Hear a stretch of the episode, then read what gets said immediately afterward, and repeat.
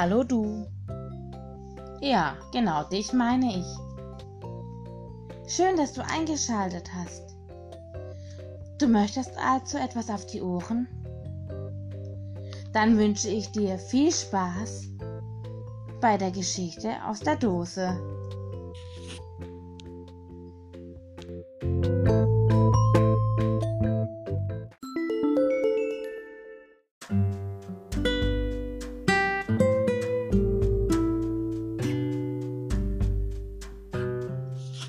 Lotta zieht um. Geschrieben von Astrid Lindgren. Letztes Kapitel. Bin ich nachts so ganz allein. Dann war Lotta allein. Tante Berg brachte ihr das Abendessen. Lotta zog den Korb herauf und darin lagen wieder ein Zitronensprudel und zwei Strohhalme und ein kaltes Schweinekotelett. Ebenso gut wie bei niemand, sagte Lotta zum Teddy. Als sie gegessen hatte, wischte sie noch einmal auf ihren Möbeln Staub. Dann stand sie am Fenster und schaute zu niemand herüber. Jonas und Mia Maria waren im Garten und spielten mit Papa Crockett. Die Apfelbäume blühten alle. Lotta fand, sie sähen aus wie große Blumensträuße. Das war wunderschön. Croquet spielen macht Spaß, sagte Lotta zum Teddy. Aber eine eigene Haushaltung haben macht noch mehr Spaß. Es begann jetzt zu dämmern. Nun gingen Papa und Jonas und Mia Maria in ihr gelbes Haus. Lotta seufzte. Jetzt hatte sie niemanden mehr, dem sie zuschauen konnte. Sie hatte lange am Fenster gestanden und hinausgesehen. Unterdessen war mit Tante Bergs Rumpelkammer etwas vor sich gegangen, was Lotta nicht erwartet hatte. Hier war es ganz dunkel geworden. Das sah sie jetzt, als sie sich umdrehte. Die Dunkelheit war in den Ecken. Da lag sie und war ganz schwarz. Sie schob sich näher an Lottas Stube heran, so dass es nur vorn am Fenster ein kleiner heller Fleck übrig blieb. Es ist besser, wir gehen schlafen, denn wir können bald nichts mehr sehen, sagte Lotta zum Teddy. Sie beeilte sich, Viola Linnea ins Puppenbett zu bekommen und den Teddy in ihr Kinderbett. Dann kroch sie selbst zum Teddy hinein und zog sich die Decke bis über die Nase.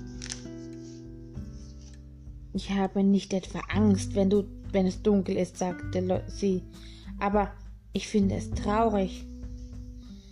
Sie seufzte ein paar Mal, dann stand sie auf und sah in die Dunkelheit hinaus. Huh, sagte Lotta und kroch wieder unter die Decke. Sie drückte ihren Teddy an sich. Jetzt liegen Jonas und Mia Maria sicher auch im Bett, sagte sie. Und dann kommen Mama und Papa und sagen gute Nacht aber mir nicht. Lotta seufzte, und dieser Seufzer war das einzige, was sie in der Rumpelkammer zu hören war. Sonst war es ganz still. Es dürfte nicht so still sein, dachte Lotta, und darum fing sie an, ein bisschen zu singen. Komm in mein Häuschen klein, bin ich nachts ganz allein. Aber dann schwieg sie und seufzte. Noch einmal fing sie an. Komm ich in mein Häuschen klein, bin ich nachts so ganz allein. Dann konnte die arme Lotta nicht mehr singen. Sie weinte nur. Aber von unten kam Papa die Treppe herauf und er sang: Sitz im Schein des kleinen Lichts, hab ne Katze und sonst nichts. Lotta weinte noch mehr. Papa, schluchzte sie. Ich will wenigstens eine Katze haben. Dann nahm Papa Lotta in seine Arme, hob sie aus dem Bett und hielt sie fest. Weißt du was, Lotta, sagt Papa. Mama sitzt zu Hause und ist so traurig. Kannst du nicht wenigstens Weihnachten wieder nach Hause ziehen? Ich will jetzt nach Hause zurückziehen, weinte Lotta. Und dann nahm Papa Lotta und Teddy und trug sie zu Mama in das gelbe Haus hinüber. Lotta ist wieder zurückgezogen, rief Papa schon, als sie auf dem Vorplatz kamen. Mama saß im Wohnzimmer vor dem Kaminfeuer. Sie streckte die Arme nach Lotta aus und sagte, Ist das wahr? Du bist wirklich wieder nach Hause gezogen, Lotta. Lotta warf sich in Mamas Arme und weinte, dass die Tränen strömten. Ja, ich will mein ganzes Leben lang bei dir wohnen, schluchzte sie. Das ist aber wirklich schön, sagte Mama. Dann saß Lotta lange auf Mamas Schoß und weinte nur noch und sprach kein Wort. Aber schließlich sagte sie, Mama, ich habe jetzt einen anderen weißen Pullover. Den habe ich von Tante Berg bekommen. Ist das nicht gut? Darauf gab Mama keine Antwort. Sie saß stumm da und sah Lotta an. Da schlug Lotta die Augen nieder und murmelte den anderen habe ich kaputt geschnitten und ich möchte gerne entschuldige bitte sagen, aber ich kann nicht. Aber wenn ich nun auch entschuldige bitte sage, sagt Mama. Wenn ich sage, entschuldige bitte, liebe Lotta, dass ich manchmal zu dir nicht nett gewesen bin. Ja, dann kann ich auch entschuldige bitte sagen.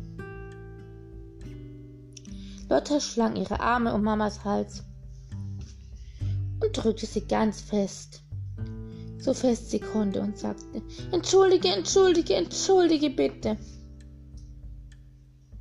Dann trug Mama Lotta ins Kinderzimmer hinauf und legte sie in ihr eigenes schönes Bett, in dem ein Laken war und eine rosa Decke, aus der Lotta immer Wollbüschel herauszupfte, wenn sie schlafen sollte. Papa kam auch Mama und Papa gaben beide Lotta einen Kuss und sagten Gute Nacht, geliebte kleine Lotta. Dann gingen sie. Sie sind noch ein Sie sind doch ein paar Lieblinge, sagte Lotta. Jonas und Mia Maria waren gerade beim Einschlafen. Da sagte Jonas, ich wusste, dass du nicht die Nacht über im der Rumpelkammer bleiben würdest. sagte Doktor, aber tagsüber will ich da sein und spielen, dass du's weißt. Und wenn ich meinen Teddy verhaut, du und Mia Maria, dann verprügle ich euch alle beide, dass ihr's wisst. Dein alter Teddy ist uns ganz schnuppe, sagte Jonas. Und dann schlief er ein. Aber Lotta lag noch eine Weile lang wach und sang ihr Lied vor sich hin. Häuschen klein, bin ich nachts so ganz allein, sitz im Schein des kleinen Lichts, hab ne Katze und sonst nichts. Damit bin ich aber nicht gemeint, sondern eine andere Lotta, sagte sie.